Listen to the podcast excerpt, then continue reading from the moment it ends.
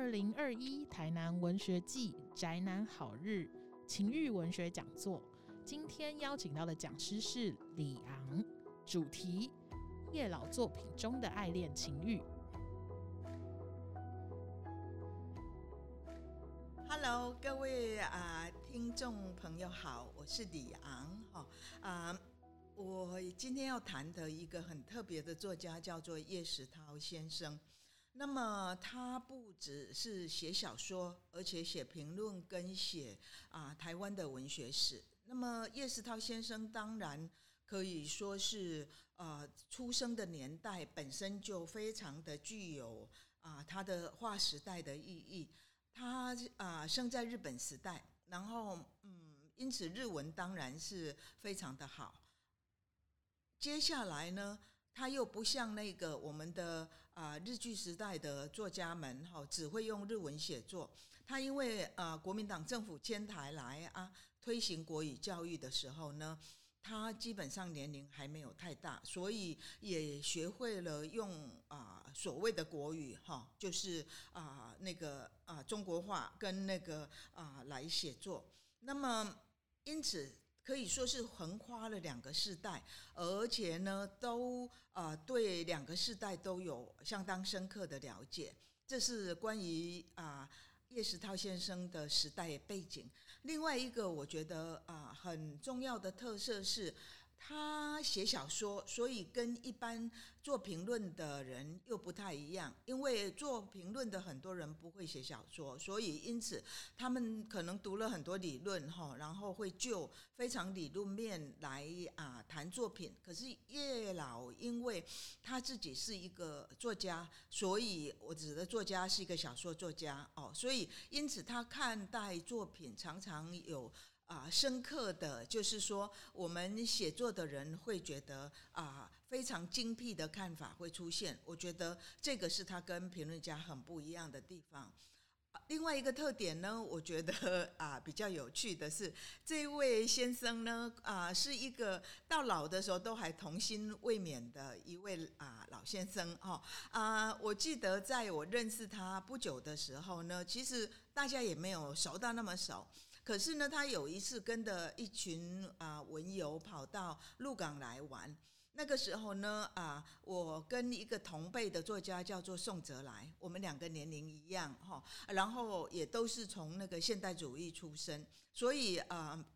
那个叶老呢就带着宋哲来跑到我们家里，就我的爸爸妈妈家哈，然后就我最记得就坐在我们那个客厅的啊太师椅。啊，他因为是呃，当然会讲那个福佬话，就闽南话哈。啊，所以呢，他就用闽南话啊，本来要用日语跟我妈妈说话，后来发现哎行不太通哦，那么才用闽南话。啊，跟我妈妈呢大力的推荐宋哲来啊，那时候宋哲来在鹿港教书哈，所以呀、是一个啊国中的老师，一直大力推荐宋哲来说，这会是一个非常好的女婿的啊那个怎么讲，就是人才这样。我妈妈听了一愣一愣的，我妈妈想说哈，这什么跟什么这样子哈。素昧平生的虽然是老师叶石涛老师啊，可是就跑到我家来，好像要做媒的样子这样。然后一呃旁边。我跟那个宋哲来两个都很糗，都想要找个地洞躲下去。还好我妈妈因为啊、也蛮见过世面的哈，我妈妈就啊、非常的轻描淡写的也就把话岔开了，这样子免除大家的尴尬。所以你就可以看到他的那种真性情哈，因为他的理由是说，我跟宋哲来两个小说都写得很好，所以我们如果生下一个孩子的话，搞不好因为基因的好遗传，所以可能去得诺贝尔文学讲。我们两个啊、我跟宋哲来都哈哈大笑，我们就说，哎。如果要得诺贝尔文学奖，我们自己努力，我们这一代啊，搞不好比去寄望啊下面的那一代，不晓得会生出什么东西。我当时就说，哎、可能也生出一个智能不足的，或者是什么啊，有什么过动儿啊什么之类的。因为我们两个都是那种比较不按牌理出牌的作家嘛，所以啊，这个就变成是我跟叶老之间一段非常美丽的一个回忆哈。所以用这个故事就是要告诉大家说，叶老有他的那一种到老的时候都还非常真性情哈，而且跟那种啊板起脸孔来说教的那一种啊批评家呢，其实是非常不一样的。好，那因此呢，当我看到他。嗯，就是说，嗯，临过世之前的没有太多年哈，等于是他的最后的一个小说创作吧。他写了这个《蝴蝶像春梦》哈，然后当中有九篇小说，而且蓄意的要来写色情小说哈，就是呃，OK，我也许应该换一个比较好的形容词，叫做情色小说吧哈，嗯，因为嗯。很多人觉得写色情不可以叫色情小说，可是我觉得啊，情色只不过是包装的美丽一点而已，其实也没有那个需要。他写的就是就是色情，哈。然后叶老师呢，在这一个啊有九篇小说的这样的一个集子里面呢，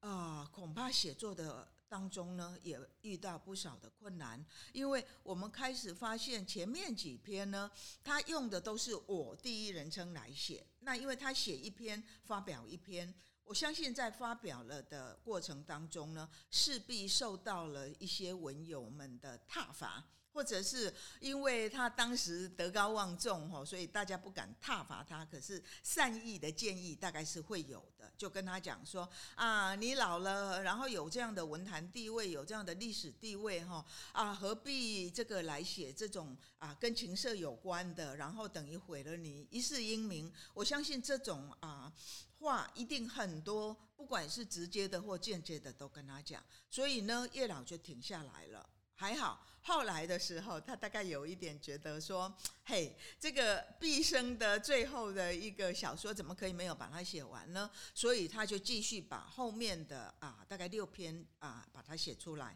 可是这个时候呢，换了一个人称，本来是第一人称我在讲述故事，哈，那么我讲述故事很容易就会跟作家画等号。好像是真的在讲述他自身的故事，可是到了这一个啊那个后面的几篇的时候呢，他把那个啊男主角的名姓都写出来了，哈，就一位简先生，然后呢啊他呢啊有名有姓的，而且整个小说都用第三人称来称呼，就变成说呃这位简先生呢才是啊小说中的这样的一个啊。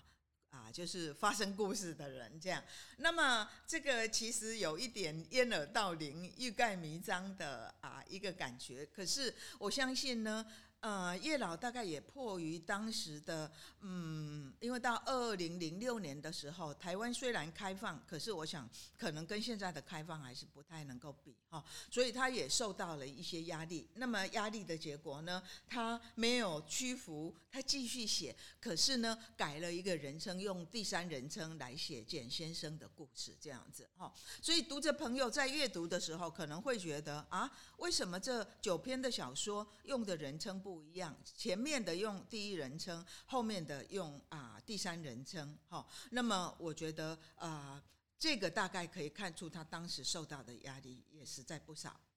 好，那么我们呢，接下来呢就要来仔细的谈这个九篇小说里面呢，到底为什么啊会被认为说他写到的情色哈啊严重到让叶老当时啊甚至停笔。以现在的标准来看的话呢，我想这样的情色描写，当然相较于网络那一些，哇，写的那种器官啊、肢体呀，啊，全部都啊啊写的很详细的哈。呃，叶老当然可以说是含蓄很多，可是呢，这些小说里面呢，非常有趣的，我觉得也可以表现出叶老那个年代的那一个作家，其实心中还是有一个戒严的尺度，始终放不下来。所以因此呢，他写了很呃九篇小说呢，都有九个啊女人跟他发生关系，而这些女人呢，啊大部分。八个都年长，比他年长很多。一个最年长的阿妈，甚至到六十几岁。其他的这啊啊那个七个女人呢，也都有超过四十岁以上，哈啊。然后只有有一个跟他年龄相当的，就是一个啊希拉雅族哈啊的啊年轻的女孩子。好，那么。为什么会要把这个跟他发生关系的年龄层次啊设得这么样的老？显然是啊，叶老心中特别有一个想法。那我觉得这个可能是跟他心中的很多的纠葛哈很有关系。呃，我们知道啊，以他那个啊年代啊。的作家来说的话，基本上台湾的社会或者他小时候的日本时代都非常非常的保守，所以公开的来谈性或者写信这样的东西呢，绝对是一个非常大的忌讳跟一个啊所谓的啊好的作家不可以做的事情哈。所以 注意看到叶老在这啊。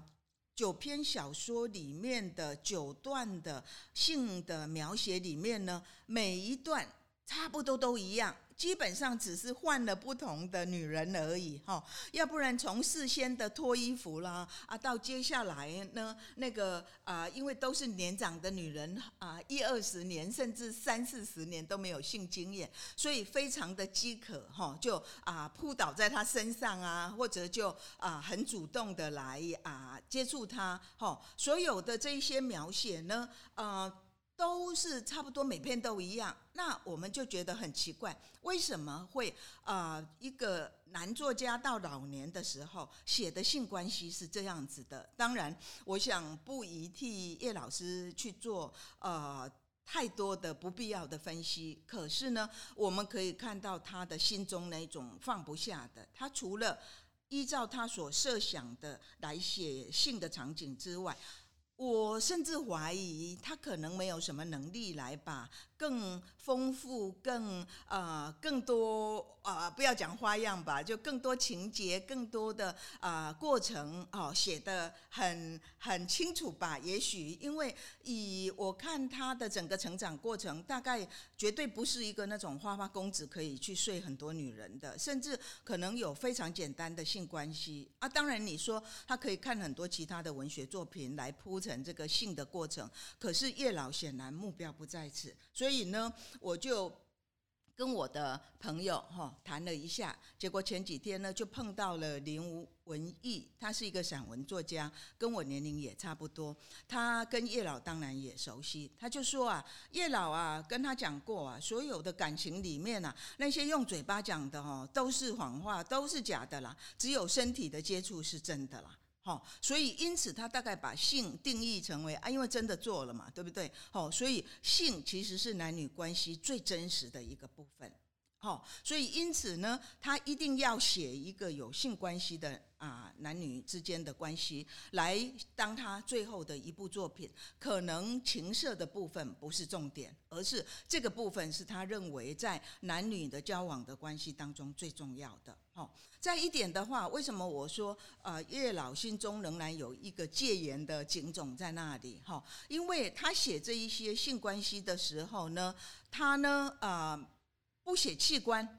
男生的器官没有出现，女生的器官也没有被写出来。哈，只有唯一的会肯写出来的，只有女生的乳房，其他的呢，所有的器官呢，都都不写。这个也是一个我觉得啊很奇怪的啊地方，而且呢，他用的代名词呢，其实啊看起来实在是啊不可口，也不好看。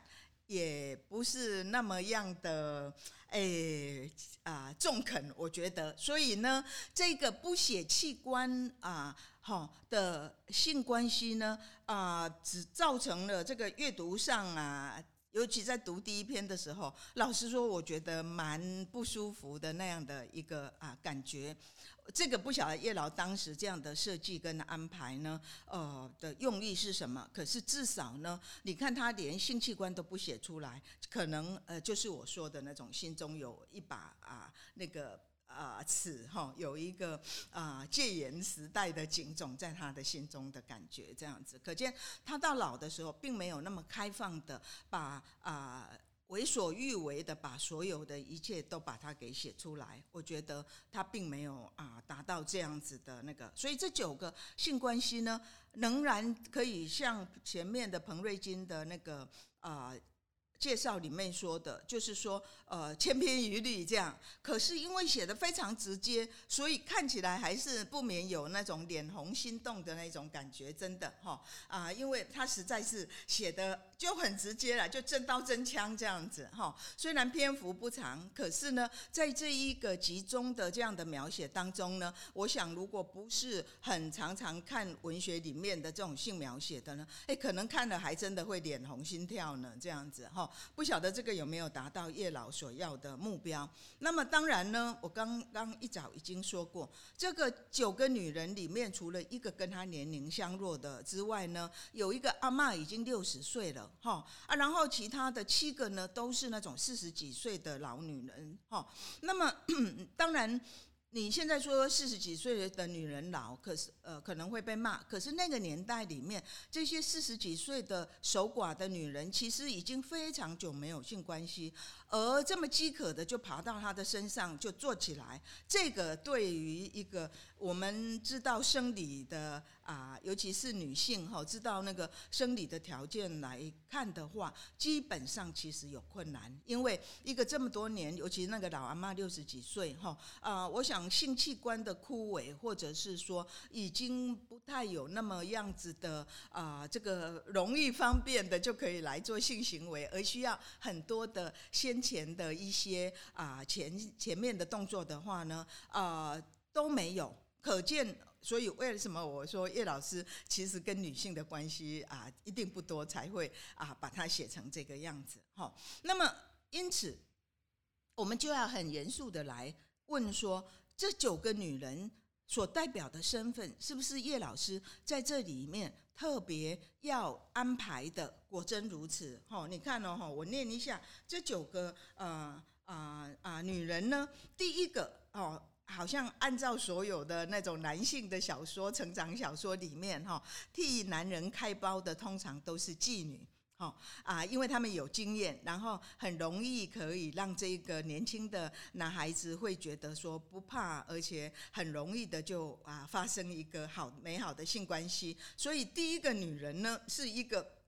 不只是妓女，而且是妓女的妈妈桑，就是一个老娼哈。她自己原来做妓女，那个时候也是已经到了四中年四十几岁了。然后呢，啊。这个啊，简先生的出业权呢，就是给这个老仓给拐走了，这样子哈。好，接下来的话呢，啊，有两个的啊，那个女性跟他发生关系呢，这一个是一个很想入非非的，是他的妈妈的姐妹淘哈，一个叫阿妹姨，还有谁呢？阿妹姨的。招干娜，招干娜就是随嫁的那个女仆，哦，就是嫁过来的时候啊，那个啊啊娘家跟着过来的那种啊女仆，哈。然后呢，叫阿春姐。然后这阿妹姨呢，因为家里有很多的财产，所以因此呢，嗯，当然就是说啊啊啊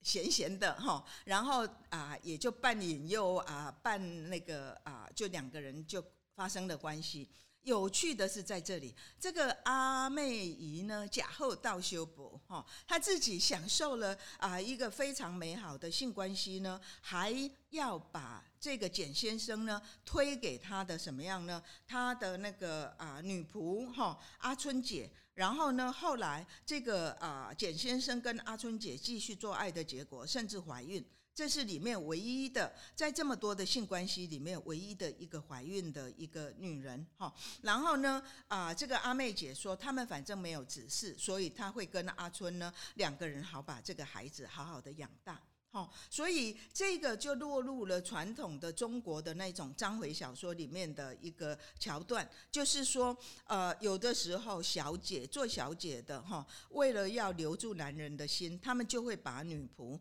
也送给这一个啊丈夫啊，来让他享其人之福，那么他就不会到外面乱搞。好，所以这个部分呢，我觉得其实叶老可能一辈子非常的反对这一种啊威权思想跟这一种传统的这样的一个啊啊观念，可是自己可能不知不觉的也落入当中。那所以呃。这样的情节的安排，对我们来讲还是比较特别的，就是一个小姐会把男人给介绍给她的什么呀？她的女仆这样子哈。那么再来的话呢，我们看到呢，随着她就睡到了一个日本的老师，叫做西乡明子。好，所以这个去睡一个日本的老师，这个已经是到战争啊的时候，也就是二战的时候，日本快要战败战败的时候。那么我们当然会觉得，哈，叶老哈也不免啊发挥一下这种被统治的男人的反。过来就是要睡一下他们的女人这样的，所以睡了一个老的日本的女教师，而且呢，在里面巨细靡遗的描写，这个是唯一一个对身体描写比较多的，就是说那个女教师呢，全身长很多的毛，包括手臂，包括胸部啊，当然包括啊性器官的部分这样子。然后把它安成为，就是说，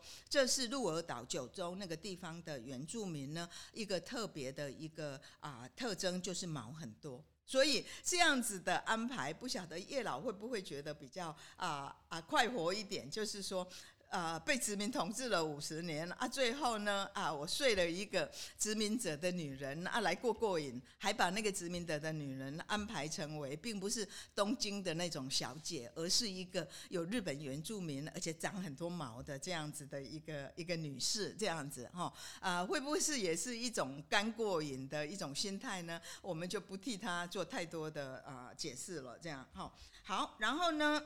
啊，接下来呢，他就睡到了一个另外一个寡妇，就是秋霜姐，还有她的不准备嫁人的妹妹秋月，哈。那么这两个人呢，还呃发生关系呢，是在斋堂，就是不是真正的出家，而是给那种女人哈啊跑去那里就进修的那样的地方。所以这个部分如果要说起来的话，其实也挑战了当时的台湾社会对于佛教的。清规戒律的一个小小的一个挑战，哦，因为在这样的斋堂里面，其实虽然那个斋堂已经没有什么作用了，可是毕竟还是一个斋堂，哈，所以其实是发生性关系，其实是不太啊，不太符合佛佛教的这种清规戒律的要求的。然后再来呢，好。前面的几个女人呢，都是颇富资产的女人，就是自己都蛮有钱的哈。然后呢，好，终于再来睡放睡到了一个啊客家小吃店的老板娘。你看，连客家女人都出现了，对不对？而且定位是一个小吃店的老板娘，很勤奋工作的哦。可是身材维持的真好，所以到这里你大概就可以开始了解到啊。叶老其实安排了这九个女人呢，她们的身份啊跟特色呢，其实分别了代表台湾这块土地相关的女人，哈，比如说我们看到有这个啊那个扶老的女人，有客家的女人，有前来统治的那个啊日本的女教师，对不对？哈，还有呢，嗯，那个最后还会。跟一个希拉雅，希拉雅就是台湾的原住民跟汉人哈啊，他们所啊啊啊结合的。那么其实我想，我们大部分很多人都是希都有希拉雅的血血统这样子，所以安排了这几个女性的不同的身份哈，客家福老、希拉雅、日本女人哈，然后从有钱的阶级到开小吃店的哈啊，到那个原住民哈啊啊混汉人的希拉雅。其实，我想月老是想要把这些女性做一个台湾女性的面面观，哈，来啊来书写。啊，可惜的是。呃，我觉得他大概对女性的身体没有太多的了解，所以写起来每一个都都都都看起来都很一样这样子。我们可不可以设想哈？呃，如果能够更深入一点的话，这个日本的女教师啊，跟那个小吃店的啊老板娘啊，跟一个希拉雅的年轻的女人啊，然后跟那个啊阿妹姨的这种大家小姐哈，有钱的女人哈啊，然后呃还有就是。妓女哈，一个老娼老妓，这些女人，我相信在性上面的表现应该都是相当的不一样的哦，因为他们的出身，因为他们的背景，因为种种理由，应该都很不一样。可是，在月老的手呃手下写起来呢，哇，看起来都很一样。所以我真的要讲说啊，想要写这种情色的话呢，嘿，恐怕啊，除了啊。有更多的阅读之外，恐怕还是需要有一些啊体验哈，或者是呃至少把 A 片看多一点吧哦，那么也许写起来的话会比较到位一点。所以因此看完了这整个的小说之后呢，我大概可以啊归纳出来，就叶老师的。重点不是为了写情色，而是借这九个女人的身体，台湾写出了台湾的一页怎么样殖民的历史。我们一直不断的被殖民嘛，对不对？好，然后有从中国大陆来的客家，有从更早来的福老人，对不对？有啊希拉雅，然后有来统治的日本人，这样啊当中呢，只是比较没有写到的，就是说呃。中国来统治的人，因为他的啊时间点结束在二二八之后，那个时候大概嗯，可惜哈啊没有睡到一个哎前来。中国统呃，就是中国前来统治的女人呢，我想大概是这一个殖民台湾的殖民历史，用女人的身体来做书写的唯一的缺憾吧，哈。那么这里面当然我们也看到，他用台南做故乡，所以写了很多小小的那种关于台南的风土民情，包括那个时候吃什么，他不断的写到台南一家的菜长，就是菜的啊粽子啊，就树呃树的那个粽子，这样哇。看到我都觉得一定很好吃，都很想去吃的那种感觉哈。还有写到里面的那个啊一些那个啊饮食的啊啊地方，虽然没有仔细的铺排啊，可是呢，我们也可以对当年的台南的一个简单的饮食的状况，包括战后的那种缺乏粮食哈啊没得什么吃的啊，然后呢，还有就是呃，因为他们活动的空间都在啊台南哈，而且是。啊，比较都是在中心地方，因此也等于是说，呃，按图所记的来。如果你做一个旅游，然后来为了要找寻叶啊石涛老师的啊台南，那么你就可以串起。好，他从哪里走到哪里，然后那个斋堂在哪里？阿妹姨的这个啊家里在哪里？然后他自己住在哪里？然后那个老仓啊，那个老老纪他的那个啊风月场所在这在哪里？这样，所以这个不是。简单的一部啊，这个情色小说，而是希望能够用情色，用九个女人的身体来写出一段时间的台湾的历史。我想这个才是叶老师的啊终极目标。那我们看了这一些养眼的情色呢，也不妨啊多做它背后的这一些啊那个乡土民情的这一些政治方面的这一些写作呢，来对台湾有更深入的了解啊。谢谢各位。